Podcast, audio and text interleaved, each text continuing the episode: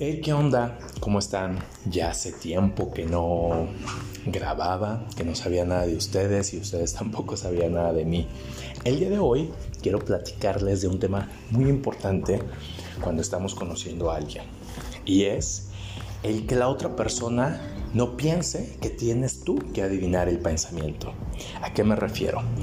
Ahora estoy conociendo a una persona que hasta ahorita me agrada mucho, tenemos mucho en común y mucho somos muy diferentes. Y también físicamente nos atraemos. Y se suscitó algo muy extraño hace poco, en el cual yo me fui de viaje, llegué súper cansado, esta persona que estoy conociendo también estaba muy cansado y tuvo un día pesado. Entonces él creía que yo al regresar de mi viaje le iba a llamar y le iba a preguntar cómo te fue en tu día, bla, bla, bla, cosas que él imaginó que sucederían.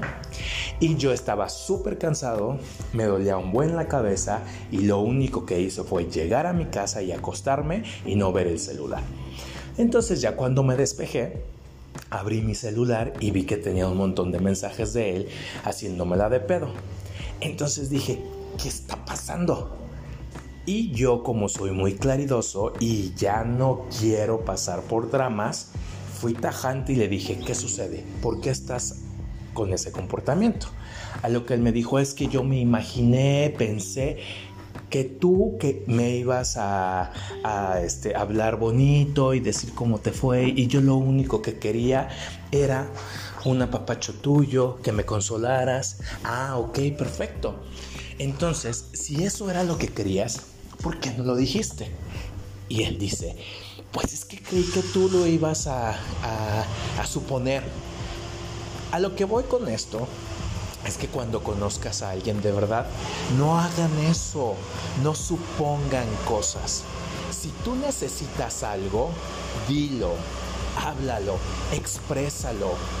Si lo necesitas de verdad, tienen que hablar porque no somos brujos, porque no adivinamos las cosas. Y esto creo que aplica tanto en relaciones homosexuales como en relaciones heterosexuales, porque veo que pasa mucho eso y me llegó a pasar a mí que mis antiguas parejas decían eso. Es que yo imaginaba y pensaba, no, no, no mamen, no mamen, de verdad que no mamen, no se imaginen cosas, exprésenlo. Por eso el universo, Dios o en lo que crean, nos dio esa posibilidad a diferencia de los changuitos, de los perros, de los elefantes, de podernos expresar y decir las cosas. Después de esto creo que las cosas van mejorando y van para bien con esta nueva relación, porque eso en lo personal a mí me gusta. Y es una barrera de miedos que tuve que enfrentar porque antes medio me expresaba, pero a medias porque decía, ¿y si se va? Y si le molesta todo lo que estoy diciendo, pues que se moleste y a la verga, porque creo que la persona con la que quieres emparejarte es la decisión más importante que vas a tomar en tu vida, porque te hunde o te ayuda.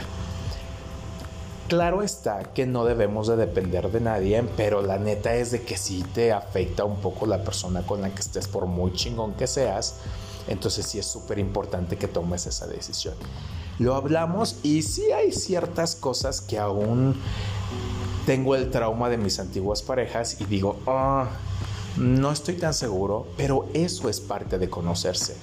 La verdad que quiero tomar la mejor decisión y quiero que él también tome la mejor decisión, porque no se trata solo de decir yo quiero esto, sino también él qué es lo que tú quieres. Exprésate y dilo para saber si vamos a poder tener un punto medio, porque no se trata de que él ceda todo y yo ceder todo, sino de poder conciliar, de poder tener un punto medio donde digamos no me gusta esto, a ti tampoco, pero vamos a conciliar y vemos en qué parte podemos avanzar. El amor se termina y por ejemplo, ahorita con este chavo me dices que te amo, no sé qué, bla, bla, bla. Y yo no sé si no sé amar y ya soy demasiado duro, pero creo que eso del amor va naciendo. Conforme va vas conviviendo con la persona, el amor se va transformando y eso también lo hablaba mucho con él. Es que yo puedo decir en este momento que esa acción que tuvimos de platicar las cosas, aunque se enojó y él dijo, ay, era broma, no sé qué, a la madre, la neta no es cierto. Pero sí fue algo que hubo un peldaño más que avancé con él y sí me atrajo más. Caso contrario de que si hubiéramos hablado solo hubiera sido discusión, no llegábamos a ningún acuerdo y él solo se monta en su macho y decía, está bien lo que tú quieras, está bien, puta, eso me mata en lo personal, porque no quiero ganar, simplemente quiero conocer lo que opina la otra persona y quiero que él conozca también mi forma de pensar. Ahora otra cosa, por ejemplo, en mi caso de ser gay, él me decía, es que pues mi personalidad es así, es como el de las mujeres, que de repente puede cambiar y que no sé qué. Güey, no mames, o sea, si neta tu personalidad es así y porque me ha tocado convivir con gays, no precisamente en el tema de querer ser pareja, sino que me hablan así, platicamos yo les diría cabrón. Y se lo dije a él, yo no busco una mujer, en ese caso pues me hubiera hecho heterosexual y buscaba una mujer. Yo busco un vato, un hombre que actúe como hombre. Podemos ser amanerados, pero que actuemos en la forma de pensar y de ser como un hombre. Donde hablemos, donde podamos llegar a ser secos, donde podamos ser amorosos. Vamos a tener todo eso, pero no decir, es que soy como una mujer. No mames, cabrón. Yo no busco una mujer, busco un hombre. ¿Y ustedes qué opinan de esto?